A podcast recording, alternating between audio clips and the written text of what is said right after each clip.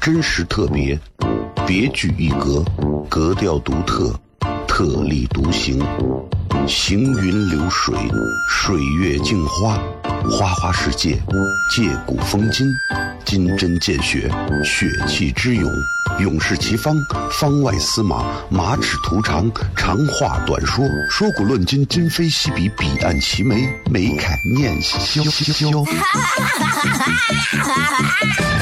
FM 一零一点一，陕西秦腔广播，周一到周五每晚十九点，笑声雷雨，好好听听。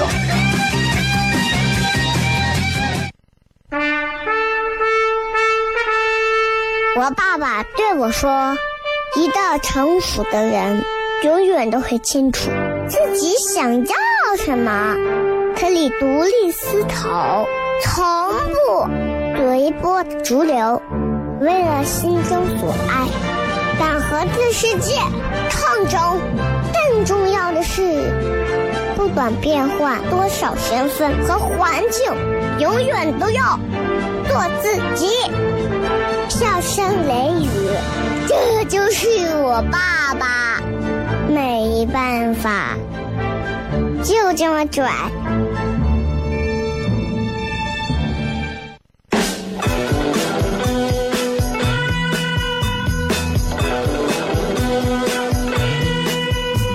She's all you'd ever want. She's the kind I'd like to flaunt and take to dinner. But she always knows her place. She's got style, she's got grace. She's a winner. She's a lady. Hello，各位好，CFM 一零一点一陕西秦腔广播西安论坛，周一到周五晚上十九点到二十点为各位带来这一个小时的节目。小声雷雨，各位好，我是小雷。咱们今天跟大家好好的在节目上继续聊一聊啊。今天是一个怎么说？是一个这个这个这个嗯普通的一天，但是起码今天大家很多人应该过得还挺开心吧，对不对？啊，所以我觉得就是咱们先说今天的这个微博的互动话题。啊，因为到年底了，很多人都会说，我要想办法给自己放松啊，just relax，relax，how to，怎么 relax，对不对？你总得有一个放松的手段和技巧吧？那怎么怎么怎么放松？很简单，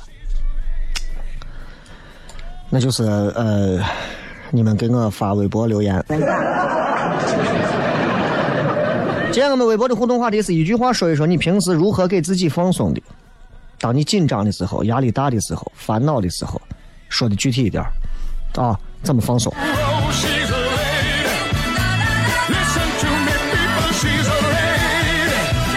所以，真的啊，咱们咱们咱们都想一想啊，然后在微博里给我留言就行了。微信公众号还有抖音，你们都可以来搜“小雷”啊，呃，口字旁严肃的肃，雨田雷很好搜啊。有人最近可能搜到过我抖音，也有人没有搜到，搜到你就关注哈，取关一下也不会说是给你有补助啥的，对不对？啊，然后那啥，呃。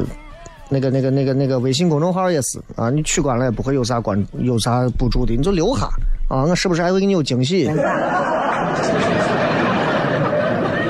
嗯，今天有人问我一个非常非常尴尬的问题啊，看了一个本地新闻，本地新闻经常有很多这种啊，网上也有很多这种视频，就啥，就是女的啊抓到小三以后暴打。我对这个事情我是这么理解的啊，就是时代现在很开放，对吧？咱们在道德上谴责这个事情，在法律上你也可以想办法去提起诉讼啊，要求赔偿呀、各种。但是情感上的伤害，你是没有办法去弥补了，对吧？这东西一旦人家就是有小三了，这事情就不好弄了。所以媳妇儿总是有那种媳妇儿啊打小三，街头暴打小三。当然，今天听节目的有很多媳妇儿，有很多小呃。也有很多小朋友啊，所以这个咱们稍微还是严肃一点啊。就是为啥问我说小雷，你说这咋为啥一天都是这媳妇儿打小三？我说这不很正常吗？社会百态啥样的人都有啊。他说为啥很少看见丈夫痛打奸夫？我说你要从一个基本的生理常识上去理解这个问题。他说怎么理解？我说你想，小三儿一般都比媳妇儿要瘦弱柔弱一些，奸夫一般都比丈夫要健硕一点。你琢磨，你媳妇儿在家给你又是啊端茶倒水啊洗衣做饭带娃拖地，膀大腰圆啊，可能胖了，可能壮了，对吧？一个人干几个人的活对不对？你觉得你媳妇越来越没有女人味了？哎，还是外头这个好。小张、小王、小李啊，小马、小蜜啊，小是都，对吧？这多好，温温柔柔的，永远对我啊不会呼来喝去，跟我媳妇一样，对吧？关键问题年轻漂亮啊，也不像我媳妇黄脸婆，对不对？但是呢，你忽略一点，她打不过你媳妇。抓住以后，高跟鞋都揪着头发，团团团团团往死磕。你听这段话的是过瘾的很啊，过瘾的都是西安人。奸夫都不是这样的啊！如果女人要找一个第三者的话，一般都会不会说是你你丈夫是个练健美的，我就喜欢那种骨瘦如柴的啊。所以你仔细分析一下，这个是有道理的。当然你不能说全对啊，有道理。当然因为萝卜青菜各有所爱，不好说。啊，节目做到今天，这么多朋友在听，也有这么多朋友可能不在听，都能理解。啊，很多人啊，小雷，哎呀，小雷是我们陕西做广播陕小声雷雨，多少人都听，怎么怎么样的。我我其实真不在乎这个，啊，我也不太会出去讲说说以前会，现在尤其这几年越来越会敬畏心去对待这个事情，不会再出去说，哎，过来上一下我的节目，啊，没事到我的节目里头怎么样？这不是我的节目，这是国家的。平台都是国家的，对不对？这是国家的，所以咱明白这个道理之后，我就其实越来越清楚。生活当中啊，咱们又说了很多个啊，这个人呀，绝对是我的生命中不可或缺的，是我们单位不可或缺的，是我们粉丝不可或缺的。不会的，时间会把一个不可或缺的人变得可有可无。你想想那些过去的那些明星们。笑声雷雨，今天继续给各位带来精彩内容。休息一下，马上回来，咱继续片。真实特别，别具一格，格调独特，特立独行，行云流水，水月镜花，花花世界，借古风今，金针见血，血气之勇，勇士齐方，方外司马，马齿图长，长话短说，说古论今，今非昔比，彼岸齐眉，眉开眼笑。FM 一零五点一，陕西秦腔广播，周一到周五每晚十九点，笑声雷雨，好好听听。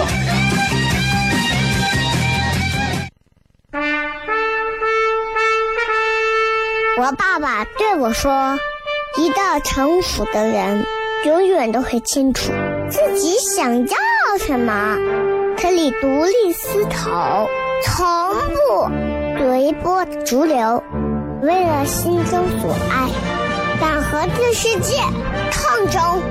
更重要是，不管变换多少身份和环境，永远都要做自己。”笑声雷雨，这就是我爸爸，没办法，就这么拽。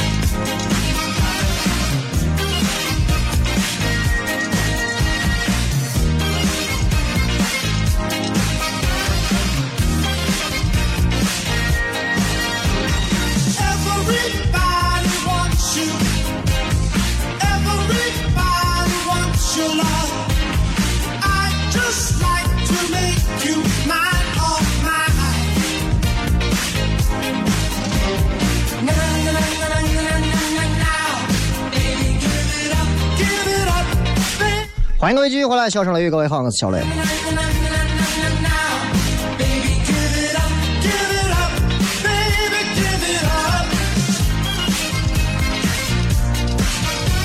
今天想给大家聊一点比较生活的东西啊。其实我觉得一个人，咱其实现在所有的朋友啊，都在一个城市生活。呃，谁说谁的日子比谁好一点、坏一点？唯一的衡量标准就是靠物质条件。谁的房大一点啊？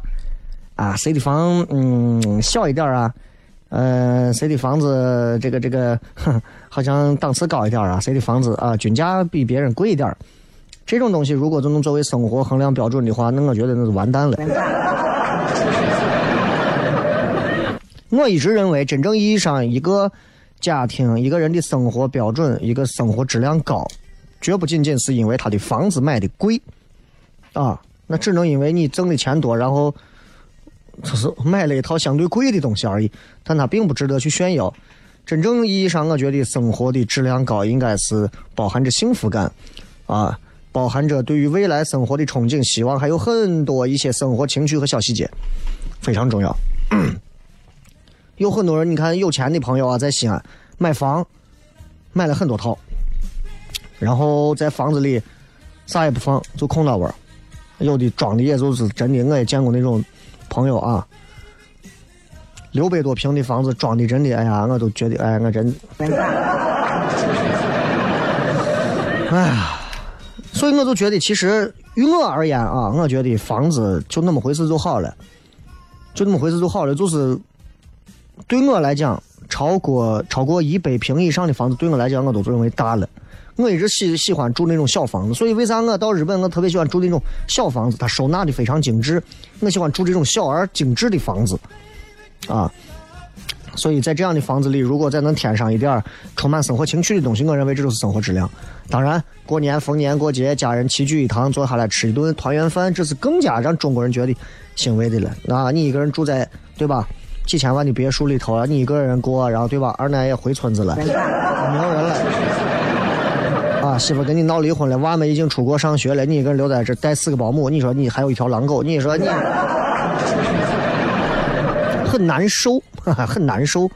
那怎么样生活质量好一点？我其实，我因为我大家知道，我都知道，我一八年的一月初，我养的猫，我养了一只猫，啊，我是二零一八年的一月的明天，啊，一月二十三号，我养了一只猫，是一是一个这个英短，渐层啊，然后抱回来的时候瘦瘦小小一点点然后就把它养，一直养养到今天。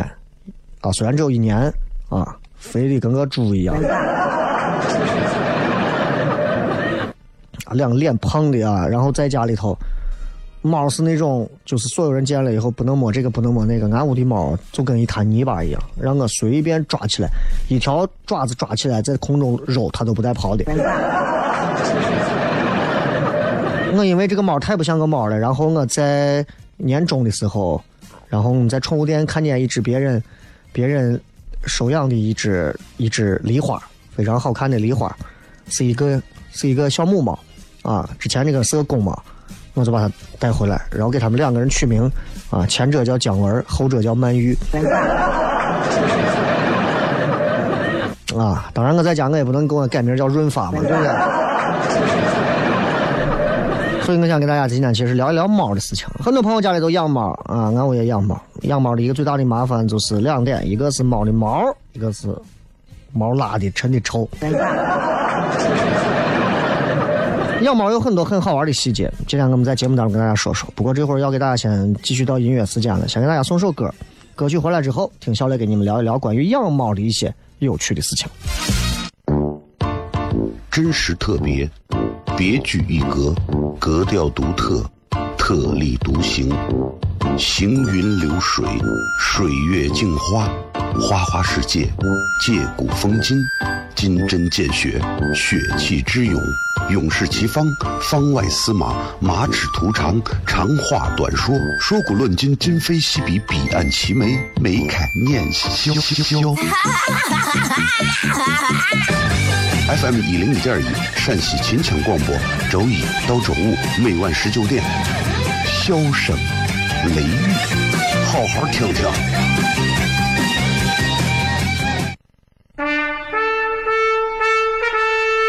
我爸爸对我说：“一个成熟的人，永远都会清楚自己想要什么，可以独立思考，从不随波逐流，为了心中所爱，敢和这世界抗争。更重要的是，不管变换多少身份和环境，永远都要做自己。”笑声雷雨，这就是我爸爸，没办法，就这么拽。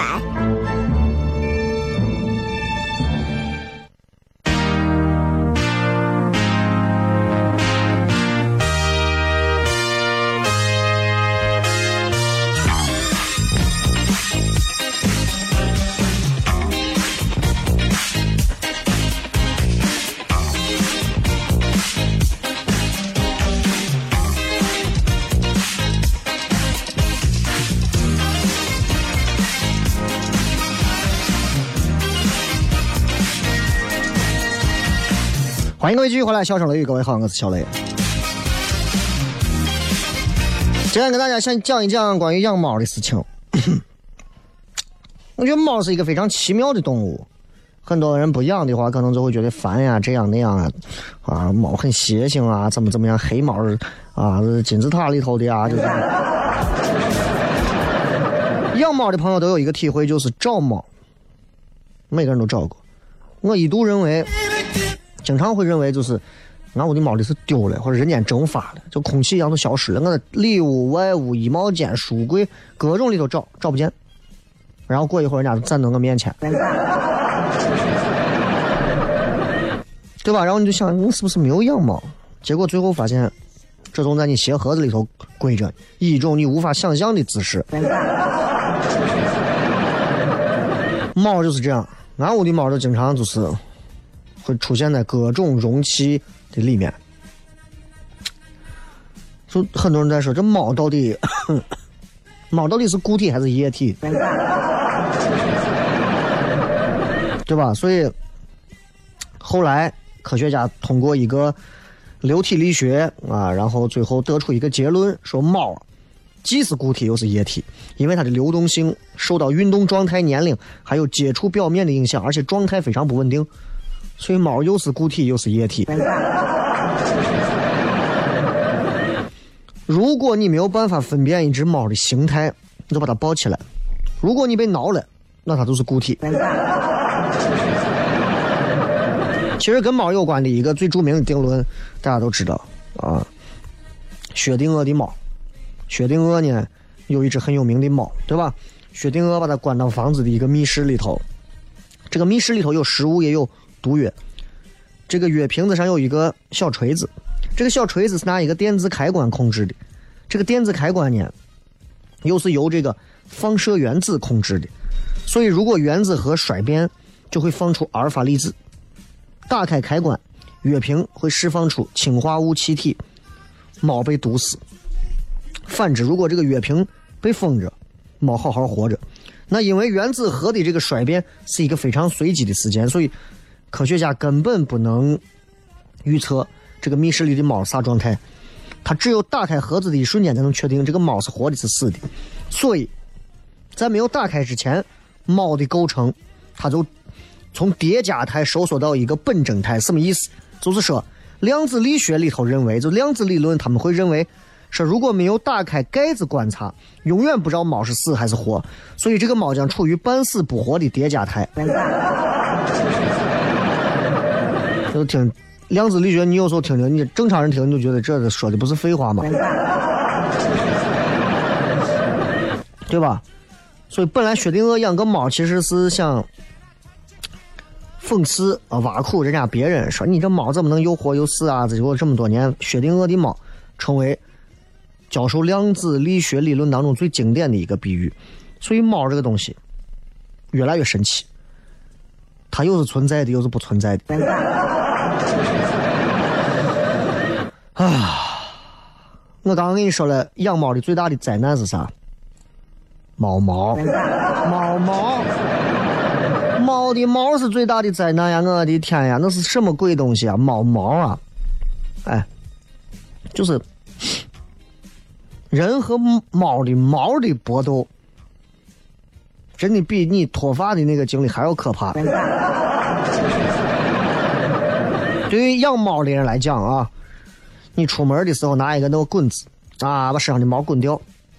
吃饭的时候呢，可能吃着吃着碗边上、盘子边上粘着一个毛毛。啊，不养猫的人之后就肯定说，恶心死了。然后有时候你就会觉得很奇怪，在很多你不知道的地方，猫毛 everywhere 随处可见。所以我就想，我这个世界上有没有猫毛飘不进去的地方，对吧？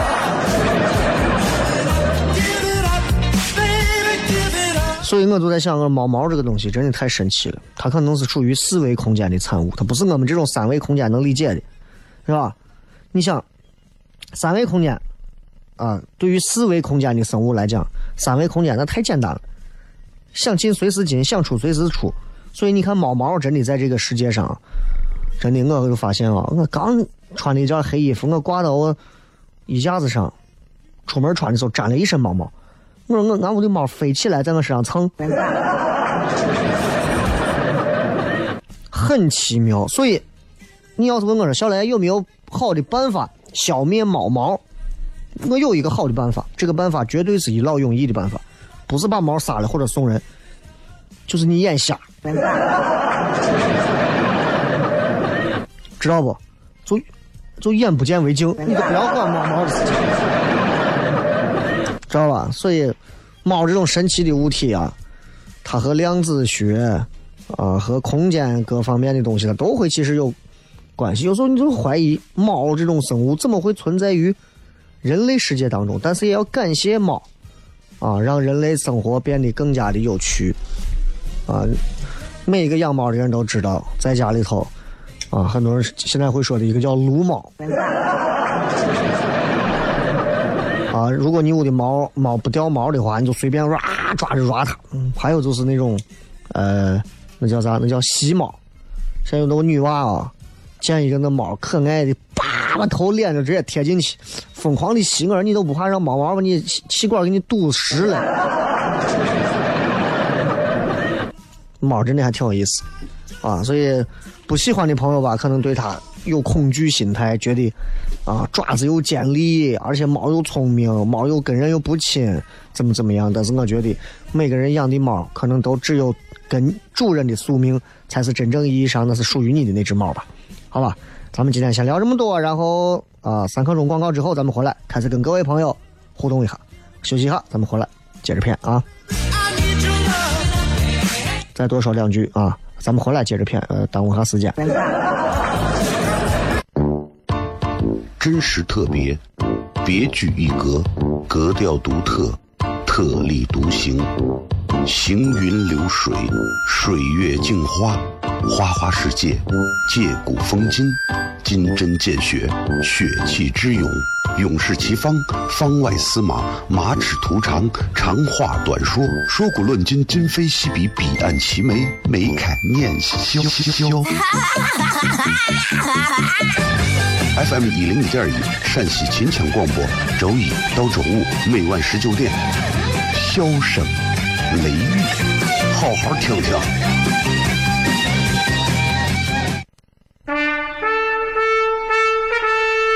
我爸爸对我说：“一个成熟的人，永远都会清楚自己想要什么，可以独立思考，从不随波逐流，为了心中所爱，敢和这世界抗争。更重要的是，不管变换多少身份和环境，永远都要做自己。”笑声雷雨，这就是我爸爸，没办法，就这么拽。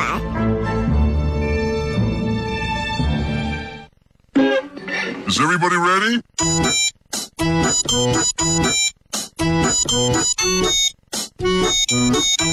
Hello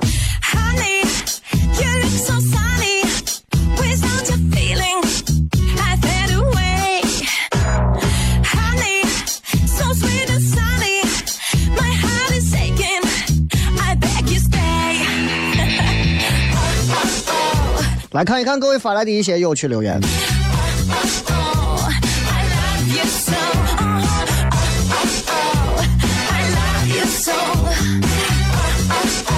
来看一看，呃，今天我们的互动话题是你有什么样放松的方式啊？胡说压马路，压马路，压马路也是一个很好的办法，关键它成本非常低，不花钱就是费鞋。动物园凶猛说买东西花钱当时很爽，第二天又进入丧气死循环，那这个就不成立啊。大头哥说狂吃一顿大餐，要么到超市狂买一些吃的，把自己犒犒劳一下。我我对这个东西我是觉得，它不会让我尽兴的去放松。真正的放松，应该是那种从心到身都能够感觉到，可以了，也够了。我想工作，我想学习。九爷说喝酒夺命大乌苏，喝完你懂的。那还好吧，大乌苏我俺屋买了那么多瓶大乌苏，在冰箱撂着，你就喝一点就觉得就那么回事，就还行啊。呃，再看这个，前男友躺着。呃，这个是做个足疗按摩。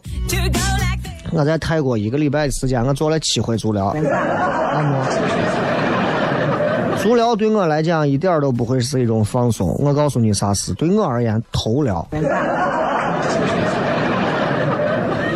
啊，过来两个泰国妹子，直接我给她说，我说我说，yeah no foot，啊，only hand。啊，然后我告诉他，我说猛攻我的头啊，就各种躺下趴下，就是摁你的头。哎呀，睡的啊！过一会儿人家妹子叫我，嗨，Good morning。哎，很感动，我差点以为我还在别人床上躺着，就是这是一种正儿八经的放松，是吧？然后说看动画片放松，睡觉放松，一个人待着看剧放松，还有什么什么庄园八十二号两小时按摩。过年啊，查的紧，查的紧，我跟你说。要只说打拳，有人喜欢武术这种，觉得这种方式特别适合让自己放松下来。对我而言，我觉得真的是一个人一个兴趣爱好。有人赏花赏月，有人钓鱼烧烤，啊，有的人就是读书看报。这个时候听笑声雷雨，拉倒吧。听笑声雷雨要是能让人放松，我跟你说，我哎呀，我真的我现在已经成我都成仙了。我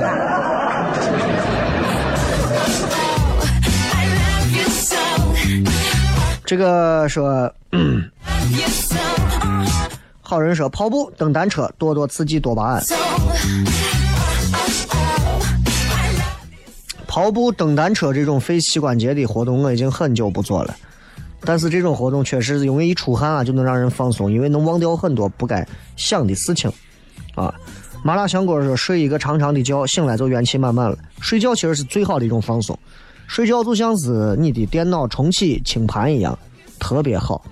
烦的时候、沮丧、情绪不对的时候，睡觉，一觉睡起来你就发现时间又浪费了几个小时。这个时候玩撸啊撸，玩英雄联盟，我认为一点都不放松啊！不管你是打野的、上单、中单还是 ADC 配辅助，都不会让你放松。紧张的打野的时候，就怕草里有人蹲你。啊！我最后被人抓草了，我直接就把游游游戏给删了，我都不玩了。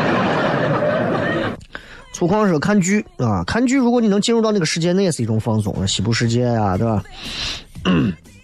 舍本逐末说听歌睡觉养生大保健系列，哎呀，是你就听歌就完了，睡觉养生大保健那是需要身体和钱财的。零说放松的话就打羽毛球，现在有很多朋友喜欢打羽毛球啊，有人经常说叫我说走，咱一块打羽毛球。我对羽毛球感情一般，但是我知道它也能很好的去锻炼人，而且没有那么累啊，也不是那么的，就是像篮球、足球那么激烈了。唉，总觉得打羽毛球说不上，呃，就觉得跟我的气质不配。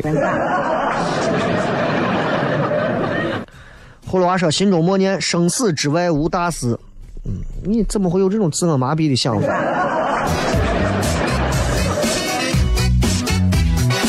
啊，这个说让我老婆暴打我一顿，我就放松了。你的生命都彻底都都交代了。你看